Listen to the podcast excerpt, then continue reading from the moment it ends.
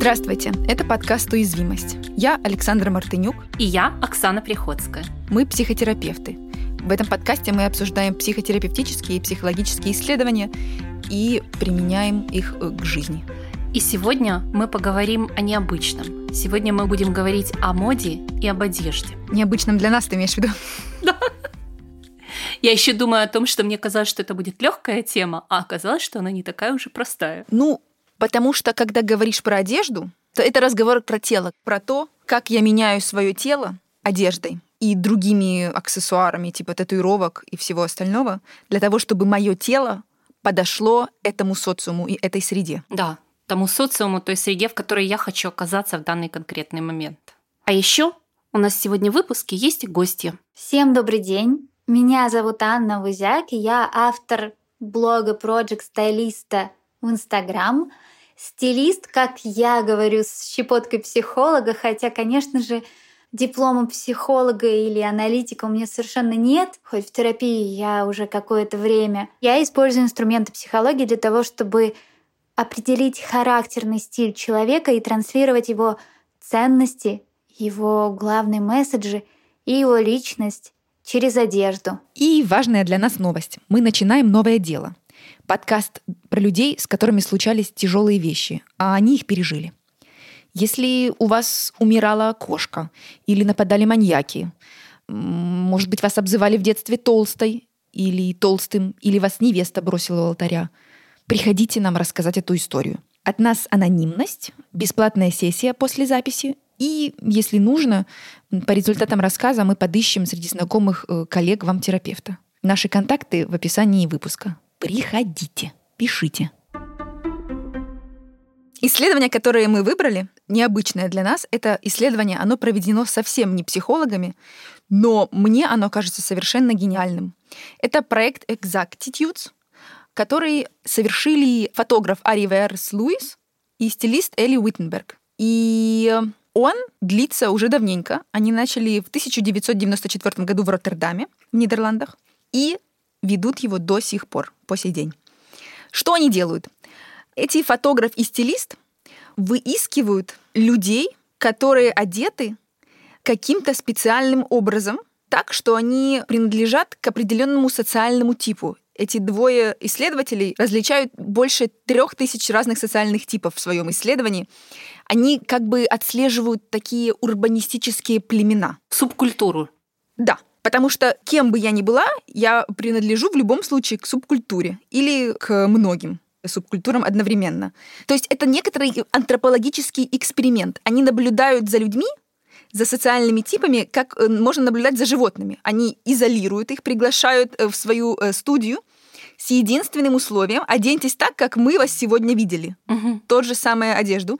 Как бы категоризируют людей и документируют, то есть с ним делают этот снимок. Самое удивительное, что люди думают, что они одеты как-то так, что это отличает их каким-то особенным образом. Хотя если эм, посмотреть на эти фотографии, мы обязательно поставим ссылку, то практически идентичный вид. Да. Лица разные, а вид один и тот же. Поэтому Exactitudes называется проект от exact — точный, конкретный, и attitude — мнение. То есть как будто я беру свое мнение, я стараюсь быть другой, отличаться, но в итоге я оказываюсь все равно похожей. Очень похожей на других таких, как я. Меня в этих фотографиях впечатлило то, что в некоторых субкультурах мужчины и женщины тоже не отличаются друг от дружки.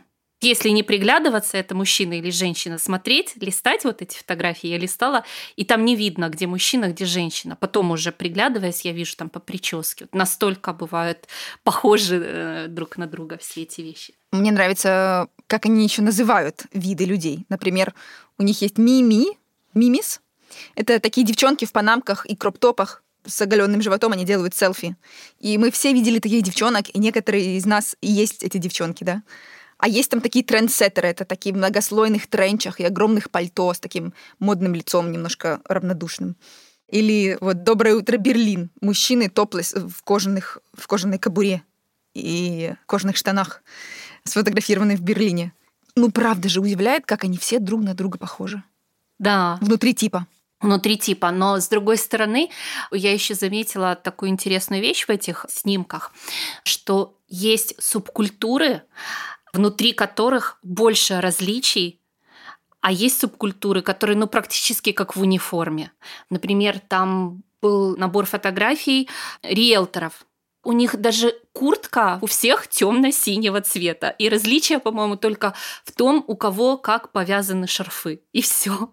И мужчины, и женщины друг от дружки не отличаются почти. Что это удивительно. А есть девочки Мими, вот у них там больше разнообразия. Цвет колготок, цвет юбок, там еще какие-то нюансы там намного больше различаются. Цвет волос, по-моему, тоже.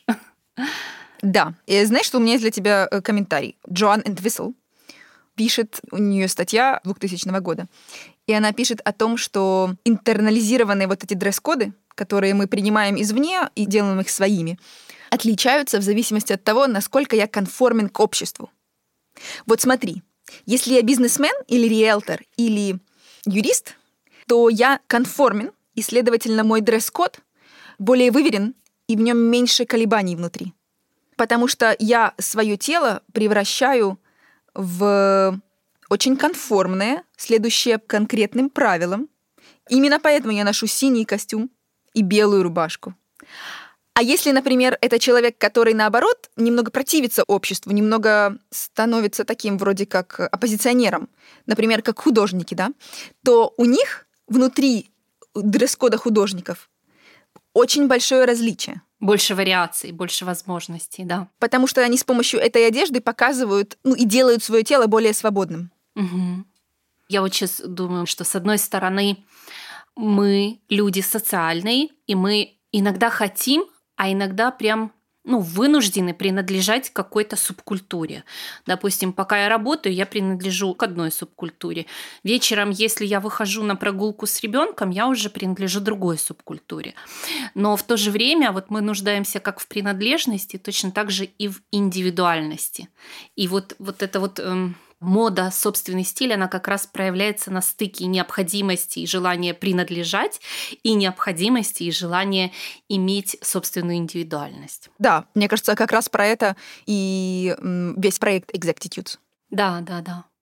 И получается, что одежда, как пишет Джоанна Твистл, мне очень нравится эта фраза, одежда — это ситуативная телесная практика социального мира. Важное слово «ситуативное». Да, и она же говорит в своей книге «Модное тело», что с одной стороны это очень интимный процесс, как я одеваюсь, как я наношу макияж, какие украшения я выбираю. А с другой стороны, этот же интимный процесс призван для того, чтобы ну, поставить меня на показ, так или иначе. То есть, как я буду вовне. Опять же, вот этот вот большой разрыв и попытка совместить несовместимое. Одежда — это абсолютно такая же часть невербальной коммуникации, как и наши жесты, как и наша поза, как и наши интонации. Хотим мы того или нет, но люди считывают эти субкультуры. Люди считывают то, что вы хотите сказать. Вы хотите сказать, что вы сексуальная кошечка или безумный творец. Все эти истории, они легко осознают с другим человеком, даже на подсознательном уровне, Именно поэтому строгий жакет в неуместной ситуации будет делать вас э, в глазах других людей более жестким, да, более собранным, возможно, даже чересчур. Именно поэтому в моей практике есть клиентки, которые, наоборот, через одежду хотят компенсировать свой характер. Например, девушка работает в какой-то серьезной сфере, допустим, финансовой, а у нее очень мягкий и нежный характер.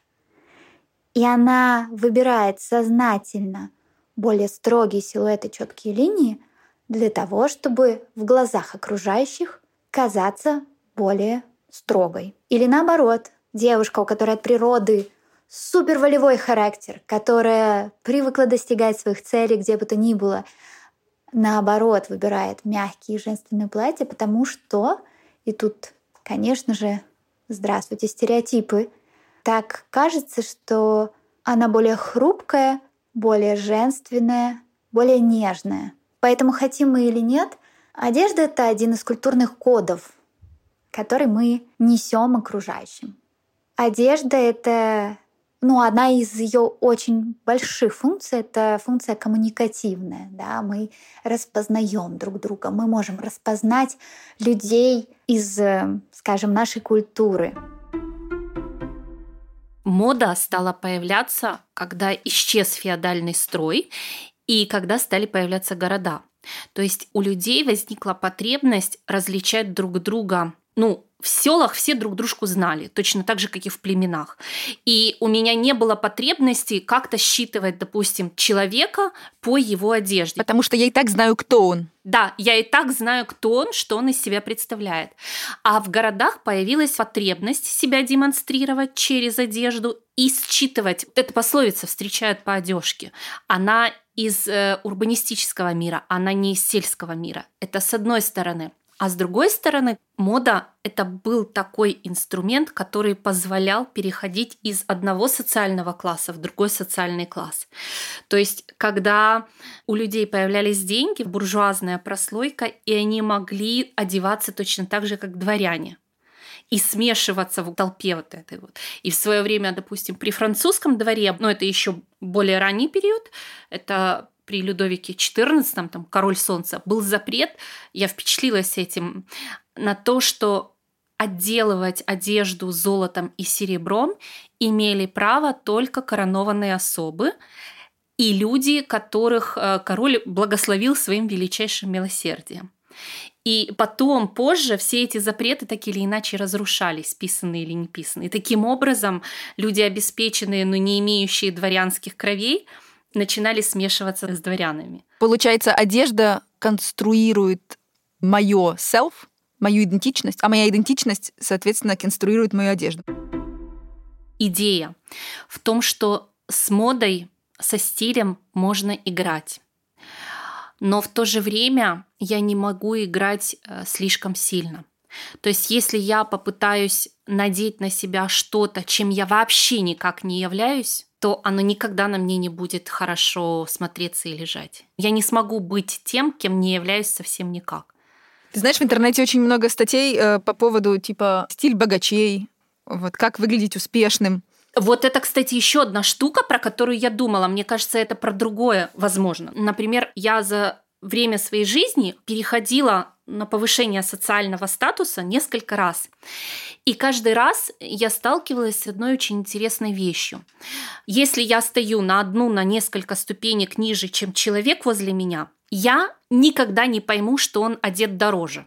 Ну, разве что, кроме каких-то очевидных символов, золотой цепи на шее, какого-то огромного золотого кольца. Если он одет просто в одежду, без каких-то ярко выраженных украшений или скромных украшений. Если я никогда не держала в руках, например, украшение от Тифани, я никогда не пойму, что это украшение от Тифани.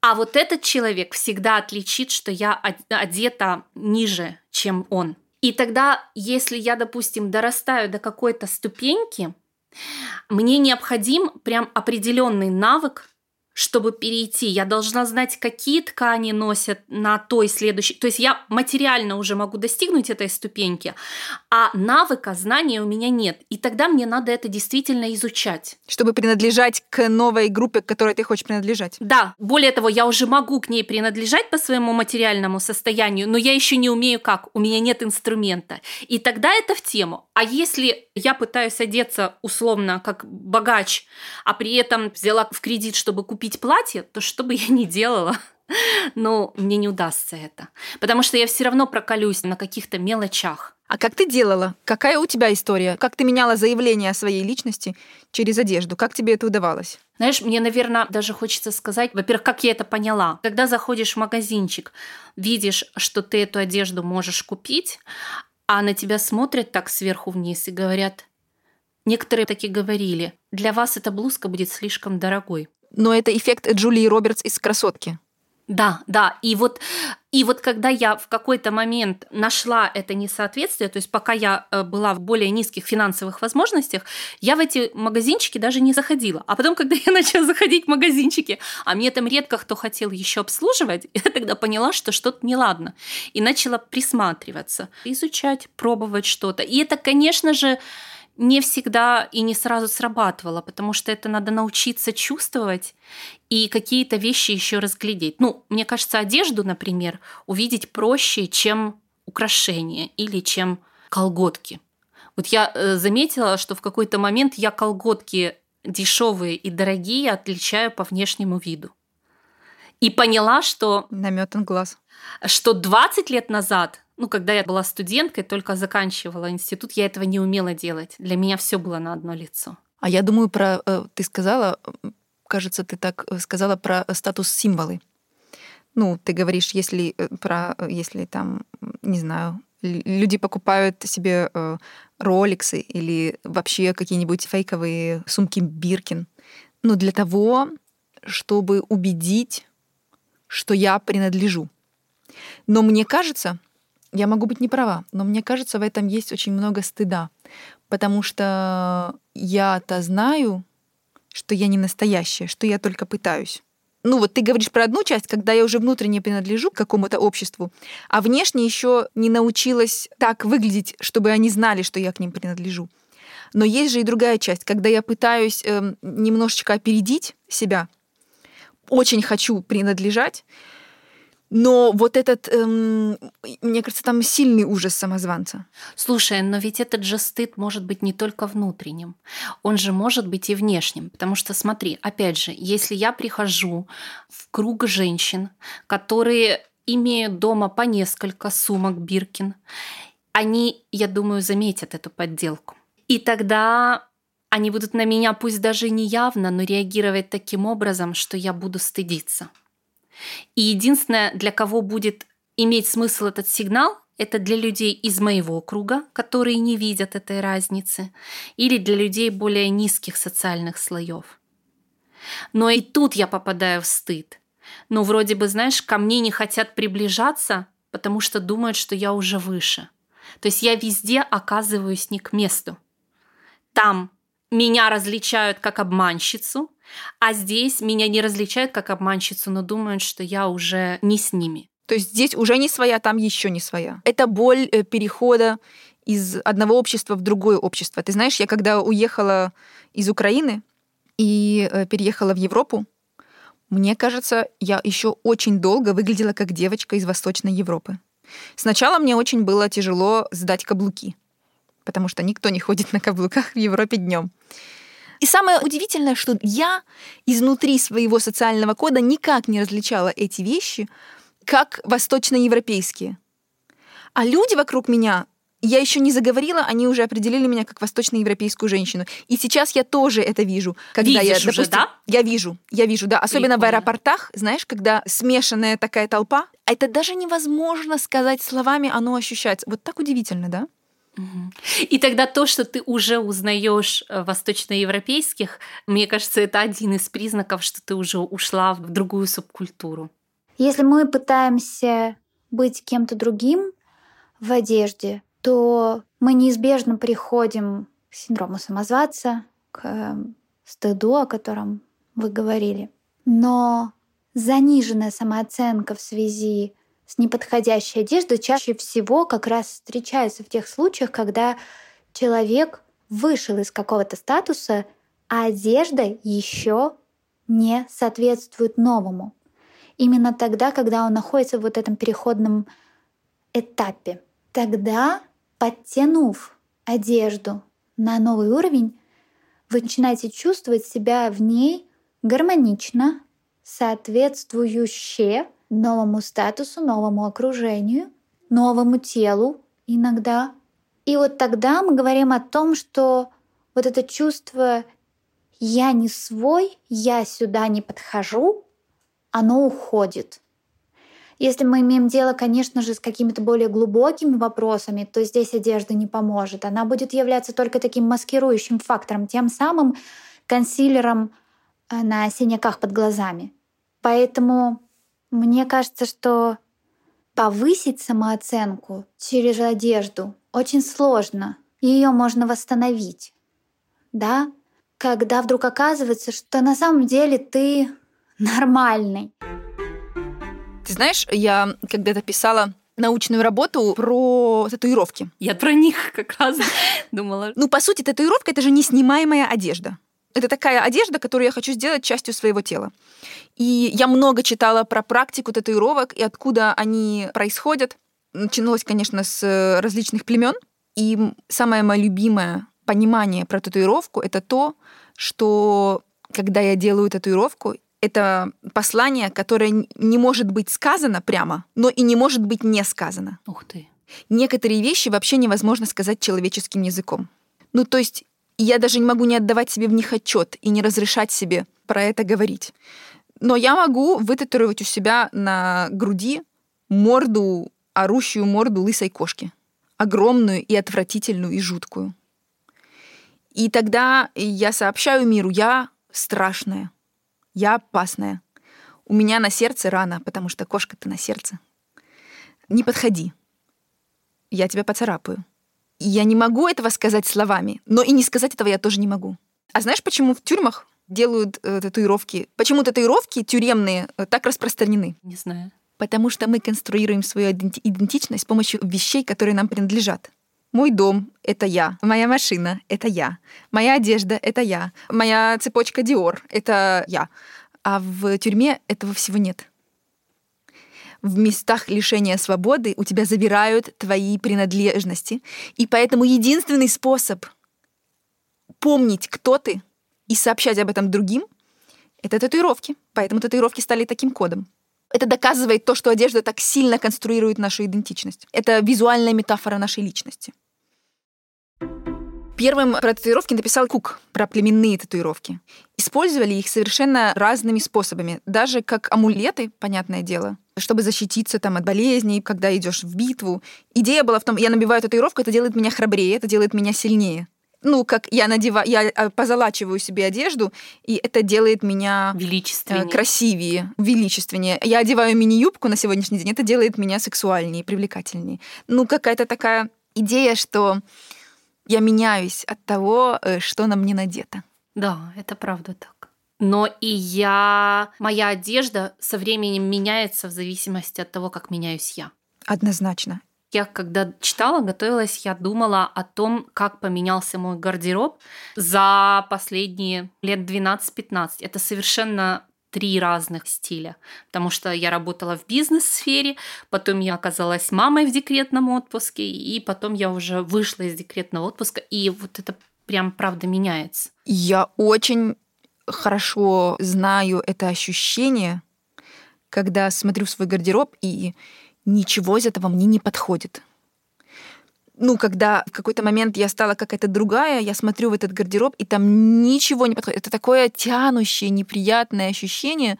Я даже пошла к стилисту в этот момент, потому что понятно, что не я, а что я еще не ясно. Да, когда я привыкла смотреть в сторону одних субкультур, и я просто же не знаю, что существуют еще другие субкультуры, и где искать примеры для того, как там одеваться. У меня тоже ну, нет знания об этом, на кого смотреть, за кем подглядывать. В моей практике случались такие случаи, что люди приходили совершенно без гардероба. Девушка просила помощи, когда в ее гардеробе оставалось буквально пару вещей.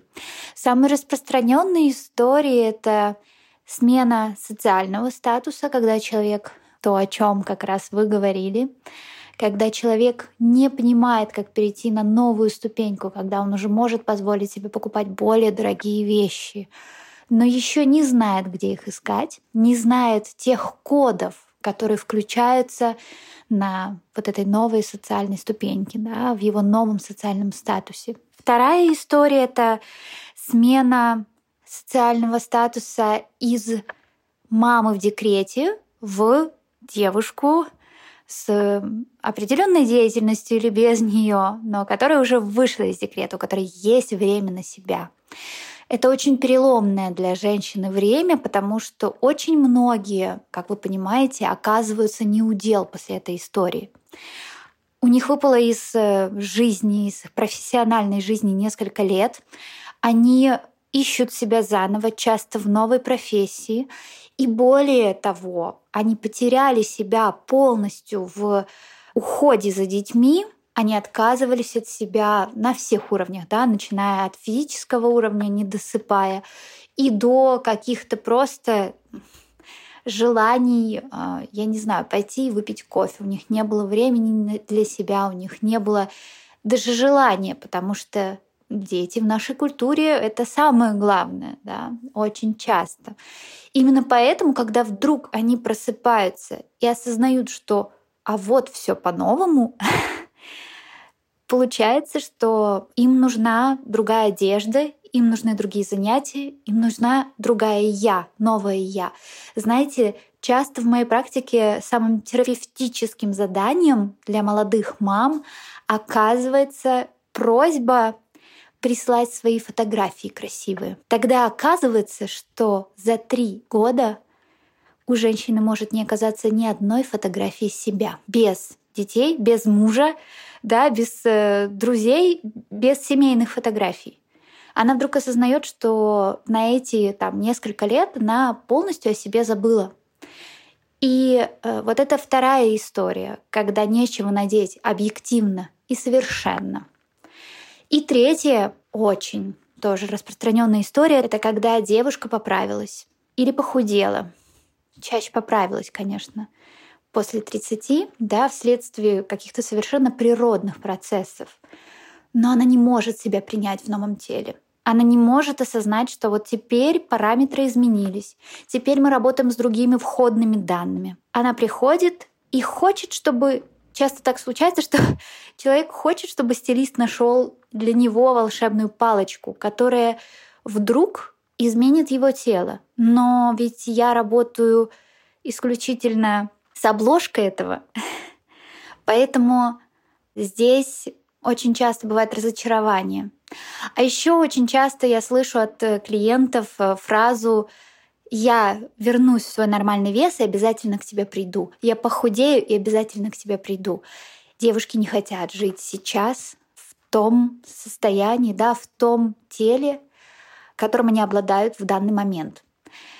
Я, конечно же, грешу на современную культуру, но, к сожалению, сделать с этим ничего не могу. Поэтому я не дипломированный психолог, так что так что здесь я бессильна.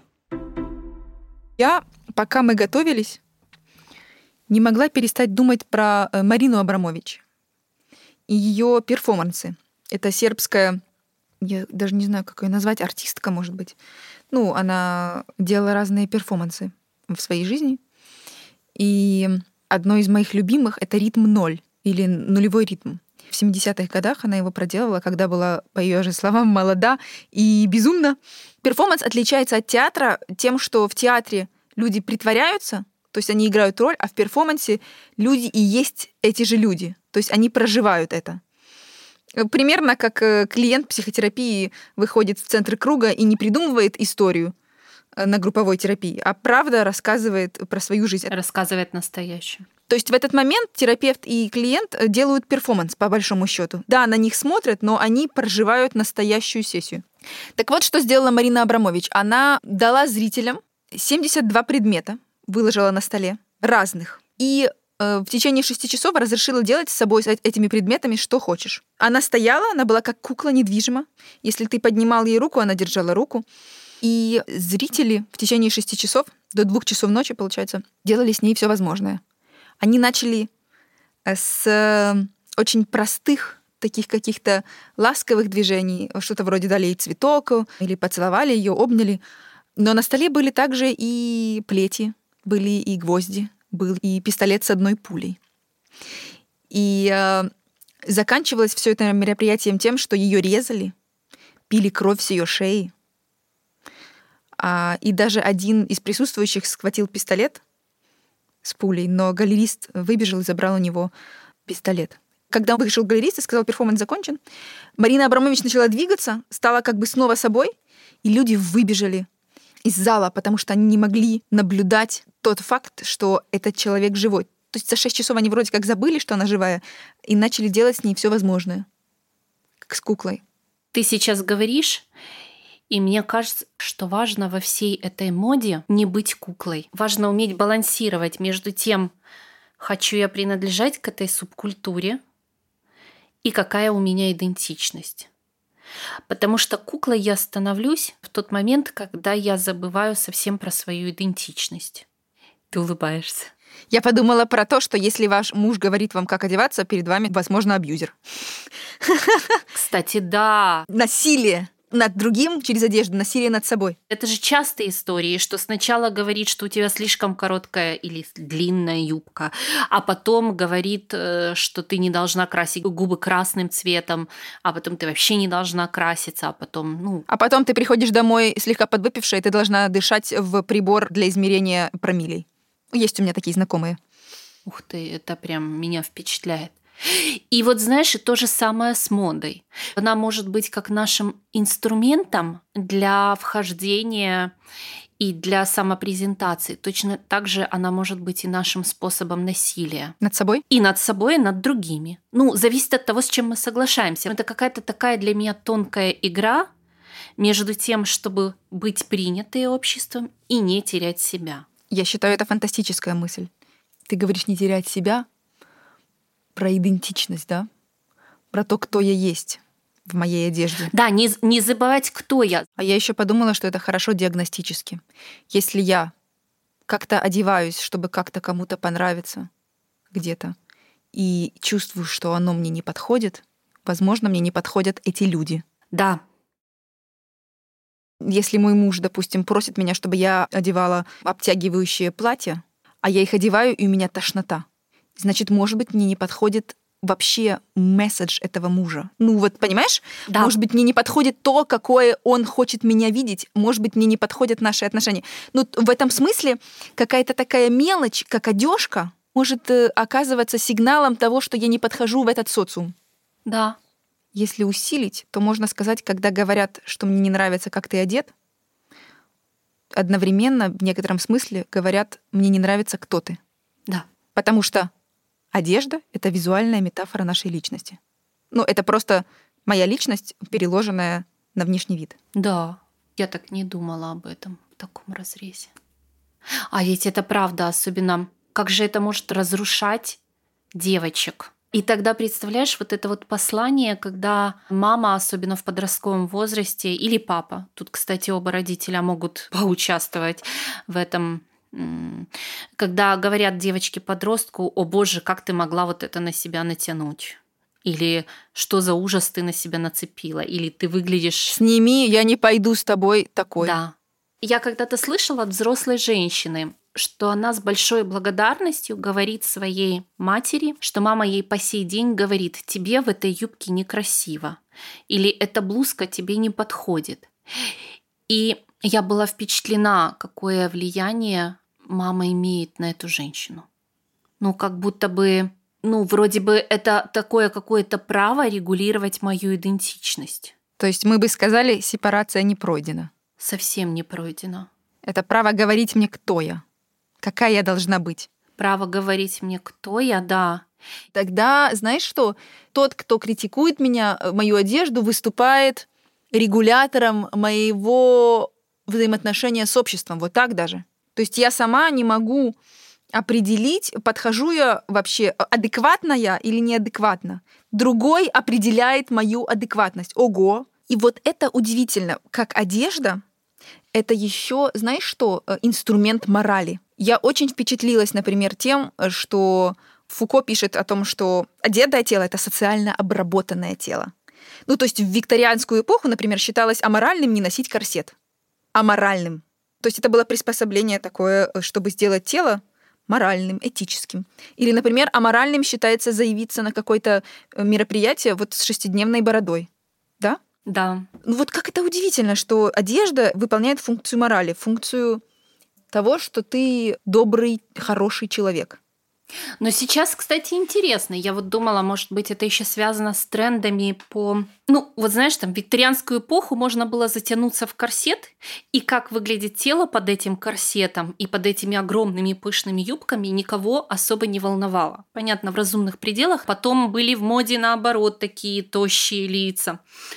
Но сейчас, возможно, это связано с тем, что люди больше оголяются Ну, то есть женщины носят короткие юбки. Но сейчас как будто бы предметом моральности и аморальности начало служить само тело. Ну, если ты толстый слишком, значит, ты там какой-то... Значит, ты ешь в Макдональдсе э, три раза в день. Ну, и тогда ты аморален этим. И ленив, например, не хочешь заниматься спортом. Да, да. Мы так не думаем, это э, стигма. Да. Просто одежду легче регулировать, чем тело а с телом порой ничего не сделаешь. Но если какое-то гормональное изменение или просто наследственность такая, что женщина крупнее, чем предполагают общепринятые нормы моды на сегодняшний день. То есть большее количество людей сейчас может попадать под эту стигматизацию. Слушай, ну правильно. Одежда — это связующее звено между моим телом и моим социумом. Я делаю с помощью одежды свое тело таким, чтобы меня не выгнали. Но когда одежды становится слишком мало, тогда я вынуждена тело делать таким, чтобы меня не выгнали. Да. Но смотри, например, я думаю про то, что еще пять лет назад, если бы в Инстаграме женщина размера L делала фото в белье, это было большим скандалом. Ну, типа, если ты толстая, то будь добра, стыдись и прикрывайся. И прячься, да. Вот, сейчас как будто другое э, течение, более в этом смысле расслабленное. Хотя я думаю, что все еще очень трудно да, что э, ты свое вроде как бы э, неподходящее тело должна одеждой превратить в подходящее. Ты должна скрыть там э, жир, или наоборот, если у тебя кривые ноги, ты должна скрыть кривые ноги. Ты оказываешься аморальным, если ты свой телесное есте... естество не постаралась адаптировать. Вот. Ну и туда же все на свете, туда же закрашивание седины, туда же закрашивание тональным кремом прыщей, пигментных пятен, прыщей, синяков. Да, да, да. Ну, таких синяков природных, я имею в виду. Впечатляюсь, как много мы прячем свое тело. Да, я сейчас тоже так задумалась. И я тогда думаю, правда, это очень стыдная тема. Ну да. Знаешь, опять же, как я прочитала у Джон Энтуисел в ее книге, она написала такую фразу, и я так не впечатлилась, что раньше женщин затягивали в корсеты из одежды, а теперь их вынуждают носить корсеты из мышц. Кстати, да. И мне кажется, что это намного сложнее, чем корсет из одежды. А не так давно смотрела «Пираты Карибского моря» с сыном.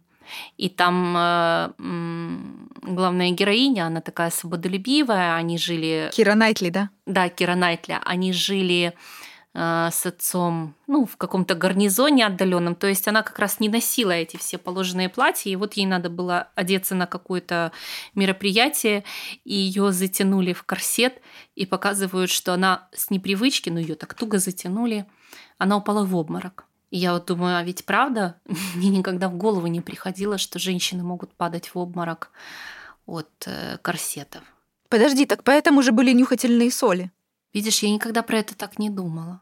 Люди, болеющие анорексией, а, точно так же падают в обморок, только уже не от затянутых корсетов, а от того, что там не хватает им еды. Ну да. Корсет — это был способ общества контролировать женщину. Ну, то есть смотри, если у тебя мало воздуха, ты еле двигаешься, то, то ты э, хрупкий, нежный цветочек, и тебя мало. В принципе, тебя мало. И это же то же самое, что в анорексии происходит. Тебя должно быть мало. Да. И еще туда же вот китайским женщинам, как им обматывали ноги с детства, чтобы у них была неполноценная стопа, вот эта вот маленькая практически, и, и, э, ну, такая, как, я даже не знаю, как это назвать, культя, у меня другого слова в голову не приходит. И это же вообще совершенно ограничивало их э, подвижность. И там считалось, что чем богаче семья, чем э, статуснее семья, тем у женщины должны быть, ну вот чем меньше эта ножка женская, тем это считалось круче и престижнее. И себе это могли позволить только там очень обеспеченные семьи. Но с другой стороны, насколько женщины были инвалидизированы в этом смысле. Они были искалечены. Они были искалечены, они не могли передвигаться без помощи даже по дому. Ты красивая, если ты беспомощная. И в этом смысле совершенно логично, что в последнее время на волне феминистского движения а, люди, женщины перестали носить каблуки с утра до вечера, а начали носить кроссовки. Потому что теперь мы вольны быть настолько быстрыми, настолько сильными, как нам хотелось бы. Мода отражает э, движение социума.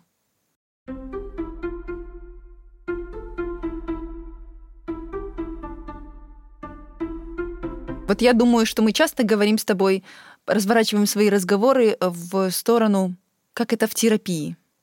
Как это для клиентов терапии? Да, ты знаешь, я вот думаю, что раньше мне в голову просто не приходило спрашивать клиентов, когда они рассказывают о том, что у них что-то не сложилось в конкретной ситуации. Но ну, бывает, приходит человек и описывает, вот, что-то пришел, а на меня там все смотрели косо-криво. Я всегда спрашивала, а что вы сказали? А как это было? А что вам ответили? А почему вы решили, что этот человек именно так на вас реагирует? Мне никогда в голову не приходила мысль спрашивать, во что вы были одеты. А вот сейчас я думаю, что я и на это буду обращать внимание. А я, знаешь, еще вот мыслью впечатлялась в таком контексте. Я же работаю с расстройствами пищевого поведения и с нарушениями образа тела.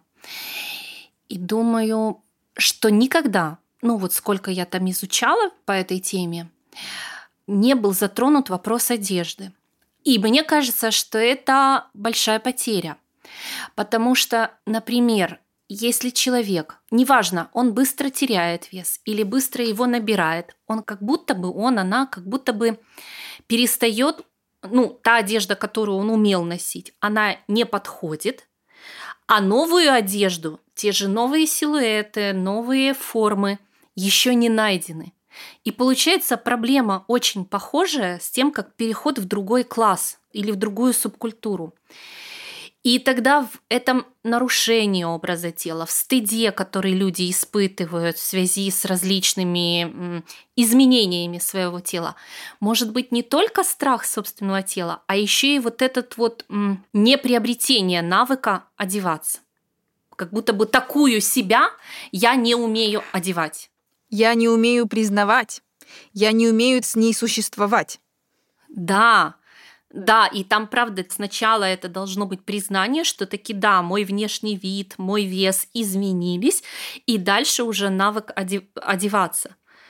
Но просто это же иногда вот выглядит даже заметно, если одежда на человека мала или одежда на человека стала слишком велика. И это же подчеркивает вот эта вот э, сложность восприятия человеческого образа, что вот как-то человек одет не так. Моя подруга не покупает джинсы, если они 34 размера, даже если они хорошо сидят. А если они 32 размера, но сидят плохо, она их купит. Хм. Ну, такое легкое расстройство образа тела. Идея в том, что размер меня определяет. И тогда, если набираешь вес, то можно целый год ходить в трениках, в старых, потому что это единственное, что налазит, но купить новую одежду нового размера э, сил нет. И я ну, понимаю про это хорошо, что это, ну, это правда может быть жутким, жутким, кошмарным стрессом. Можно плакать в примерочной, но не купить отвратительное, мерзкое новое платье э, на два размера больше, чем ты хотела бы. Да, невозможность одеться, она определяется именно биркой на одежде. И это горько. У меня есть очень много клиентов, которые всю жизнь считали, что с ними что-то не так, потому что на них не садятся ни одни джинсы.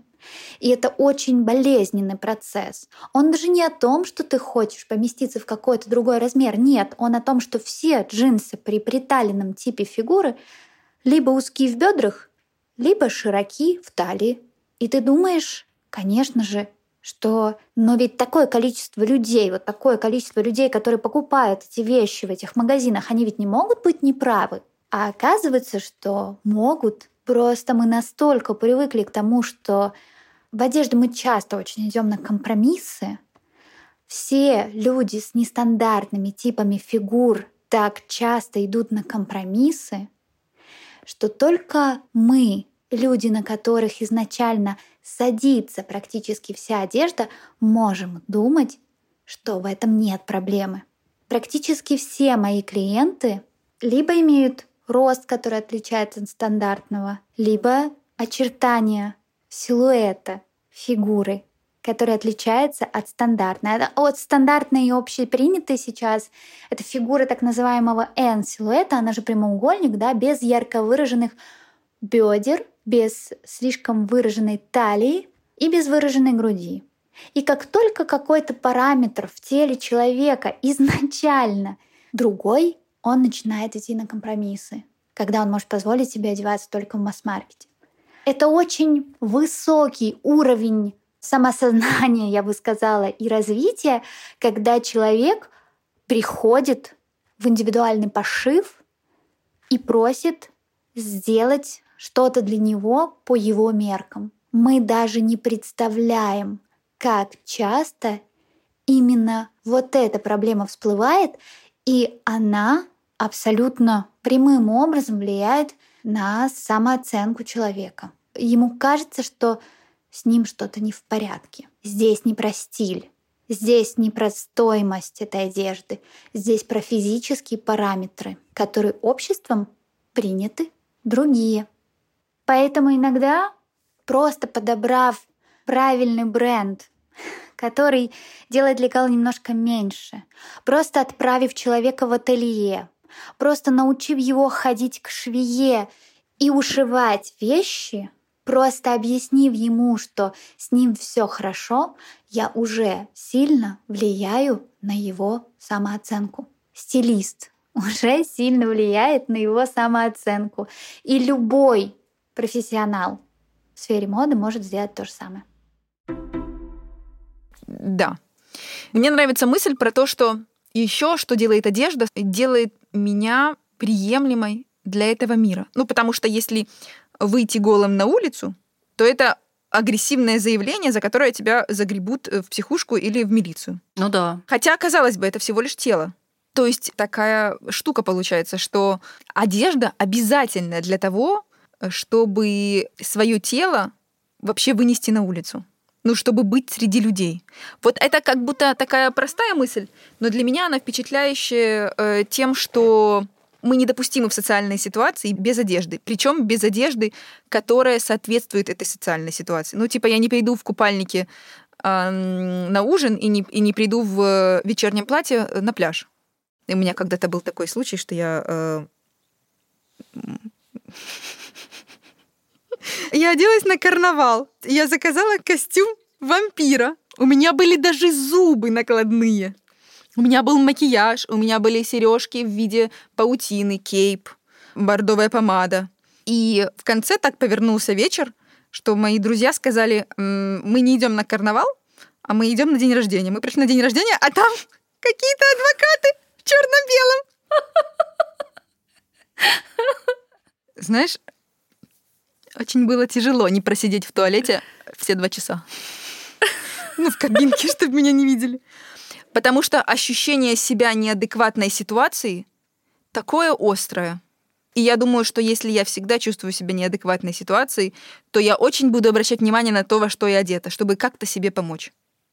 Вот этот твой, твой рассказ про Марину Абрамович, про нулевой ритм, я думаю, что это хороший перформанс про то, что если встать вот так, расставив руки, и позволить моде делать с нами все, что мода хочет с нами делать, то в итоге это может превратиться вот в такой вот перформанс, о котором ты рассказывала. Насилие? А это превратилось в насилие? А начиналось вроде все хорошо. Цветочек, украшение, поцеловать, объятия. Ну, что должна быть внутренняя граница. Ты говоришь, э, конечно, типично для себя ну, что нужно сохранять границу между собой и модой для того, чтобы не пропасть. А я наоборот... Ты не так думаешь? Я же модница жуткая. Если в этом году популярны папины кроссовки, я покупаю папины кроссовки. Ничего с собой не могу поделать. Быть собой или следовать моде? На самом деле, секрет в том, что одно может включать другое. Это не взаимоисключающие истории. Здесь, мне кажется, стоит отталкиваться от того, что для вас одежда, является ли для вас переодевание ежедневным творчеством. Если оно является творчеством, и вам хочется поиграть с модой, то, конечно же, включайте это. С другой стороны, если переодевание творчеством не является, но в вашем социальном круге быть модным означает получать дополнительные бонусы от этого, быть модным означает быть принятым в эту субкультуру, то используйте это себе во благо. Если же это не про творчество, если это не дает вам никаких дополнительных преимуществ, а скорее в определенных субкультурах это даже может, честно говоря, играть вам не на руку. В том же бизнес-окружении, если мы говорим про традиционные консервативные виды бизнесов, или, скажем, в окружении ученых, вас могут посчитать слишком отвлекающимся, слишком расхлябанным. Если вы будете слишком много времени уделять трендам и каждый день приходить в костюме брючном другого цвета. Стоит помнить, что это все инструменты. Стоит помнить, что это все варианты управления впечатлением окружающих и варианты проявления творчества, креативности и игры, что, мне кажется, для женского существа очень органично и естественно. Я думаю, что в итоге мы просто пытаемся как-то научиться жить со своим телом. Да. И со своей психикой тоже. Давай озвучим важные мысли сегодняшнего выпуска. Для меня самая важная мысль э, в том, что одежда — это не просто одежда. Одежда — это идентичность моя, это то, кто я есть для себя, как я понимаю, кто я, и как я заявляю другим, кто я. И от этого зависит, какое место я буду занимать в этом мире. Да, а для меня, во-первых, мысль такая, что мне важно помнить, что мода может быть как инструментом самосозидания, когда я созидаю себя как личность, я создаю себя как члена какого-то сообщества, члена какой-то субкультуры. И точно так же она может быть инструментом саморазрушения. Когда я ранюсь об то, что я не попадаю в какой-то модный тренд. Или я не попадаю в это общество. Или я не попадаю в это общество. И ну, мне важно видеть разницу между модой как способом, как инструментом и модой как саморазрушением. А еще это другая сторона той же самой мысли, что мы хотим как принадлежать, так и быть индивидуальными. И это постоянная игра, в которую можно играть с азартом и удовольствием, а можно опять же решать как сложную, трагическую и тяжелую задачу. Мне кажется, что мы можем до определенной степени выбирать, играю я в эту игру с азартом, удовольствием или страдаю над ней. Как быть собой, когда ты одеваешься и не потерять себя в одежде? Я думаю, здесь мы приходим к более глобальному вопросу. Как быть собой? Потому что даже в моей практике самые классные результаты получают те клиенты, которые осознают себя и принимают себя которые четко могут ответить на вопрос «Кто я?». Потому что одежда — это ведь всего лишь инструмент, через который мы транслируем то, кто мы. А вот как раз не зная, кто вы, вы ничего транслировать не можете.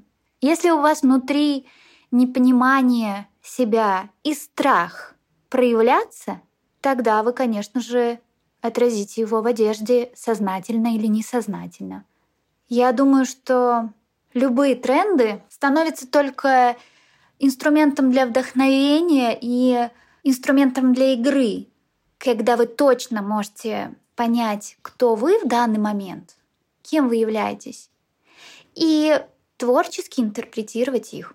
Например, я подхожу с утра к своему шкафу, и я задаю себе вопрос, а кто я сегодня? Сегодня я могу поиграть во владелицу художественной галереи в Нью-Йорке, а завтра в расслабленную домохозяйку, а еще послезавтра в искателя, который отправляется в джунгли Сингапура, чтобы делать скетчи тропических растений. Но только осознавая, что из этого истинно мое, а что просто игра, я могу включать эти вещи. Да, это как не осознав часть своей личности, ты не сможешь применять ее в жизненных ситуациях. Ты не сможешь включить своего внутреннего взрослого, если, если у тебя его нет, если ты с ним не сталкивался. То есть он-то у тебя, скорее всего, есть, но вы с ним не знакомы. Ты должен быть знаком с собой. Мне кажется, это самый главный ключ.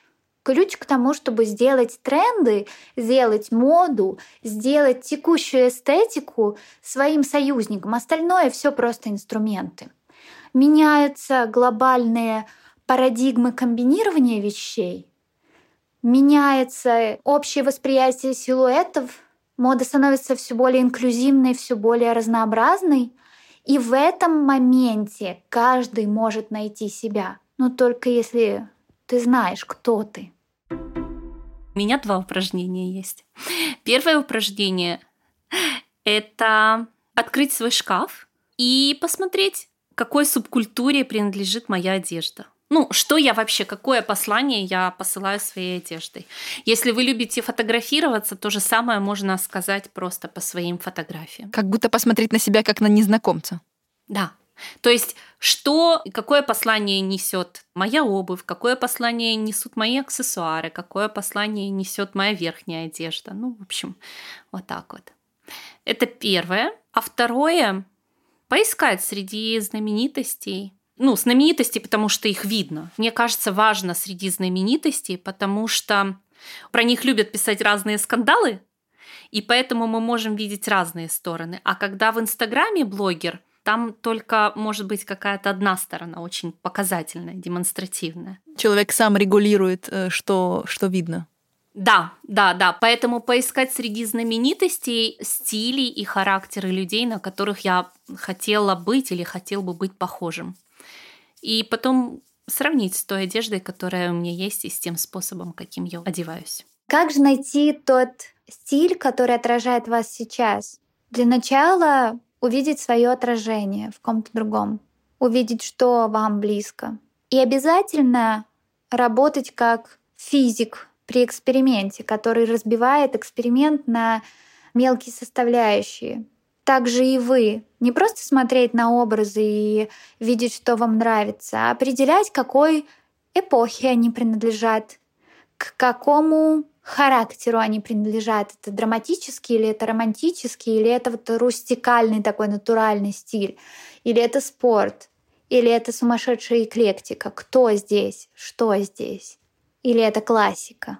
Сделать декомпозицию того, что вам нравится проанализировать это, разобрать на молекулы.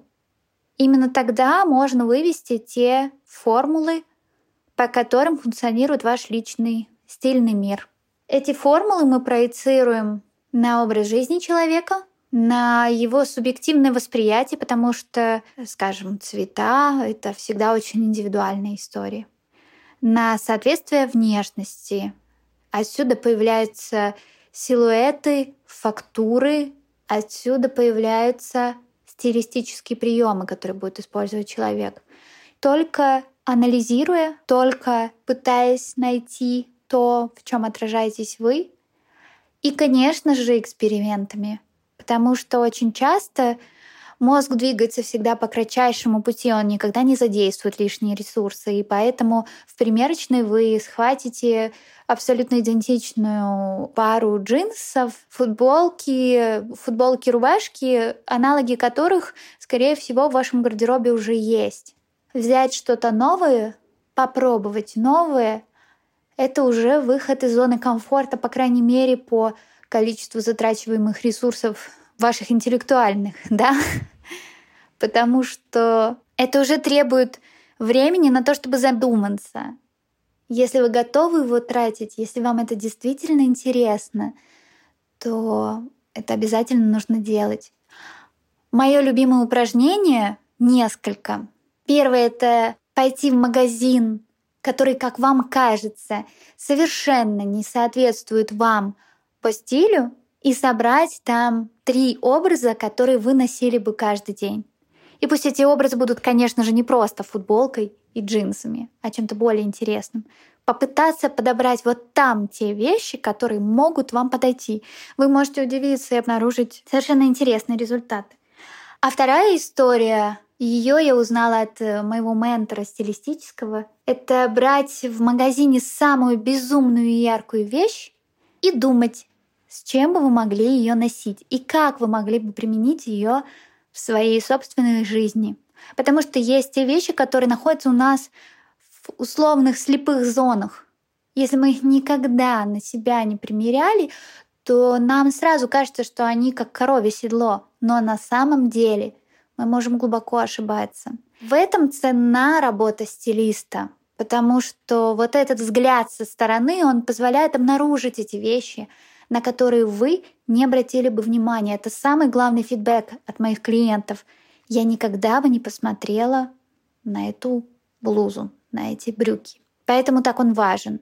но можно организовать его себе самостоятельно. Для этого, правда, стоит приложить чуть-чуть больше усилий и времени. Как быть, если внутри ты уже не соответствуешь своему гардеробу? В этот момент, как мне кажется, наиболее правильной стратегией будет стратегия познания и поиска себя. Для того, чтобы обнаружить себя, нужно найти то отражение, в котором ты себя узнаешь. И для этого мы обращаемся вовне. В Pinterest, в Instagram. Мы заглядываем и пересматриваем множество фотографий, пытаясь найти то самое отражение того человека, на которого вы похожи. Нам достаточно внешних э, каких-то символов, индикаторов. И глядя на вот эти подборки, их лучше всего сохранять и пересматривать потом, находя какие-то общие линии. Знаете, как профессионалы смотрят на модные коллекции. Когда ты, обыватель, смотришь на то, господи, какие красивые модели ходят по подиуму, и, о боже, какая сумка, тогда как профессионалы разбирают это на линии, силуэты, фактуры, цвета, доминирующие цветовые пятна, и выводят общую канву, общую линию через весь показ. Вот точно так же можно собрать те изображения, те образы, которые вам нравятся, просто все подряд, без лишней рефлексии, и потом проанализировать их. Тогда, возможно, вы обнаружите те инструменты, которые сможете задействовать в поиске нового гардероба. Да? Вы обнаружите новые образы, новые сочетания в одежде. Вы обнаружите новые комбинации тканей, материалов, фактур о которых не задумывались раньше. Вы можете обнаружить даже стилистические приемы, какую-нибудь яркую шляпу на фоне нейтрального плаща и брюк. Это будет служить вам своеобразной отправной точкой, от которой можно отталкиваться при экспериментах. Спасибо, Анна, за интересные глубокие комментарии и упражнения. Если вам понравился этот подкаст, помогите нам запустить новый. Пишите нам и приходите рассказать свою историю, в которой с вами случалось что-то такое, что вы никогда больше не хотели бы пережить. Наши контакты в описании выпуска. Это был подкаст «Уязвимость». Спасибо, что слушали нас. Приходите слушать следующий выпуск. Подписывайтесь. И до новых встреч. Пока. Пока.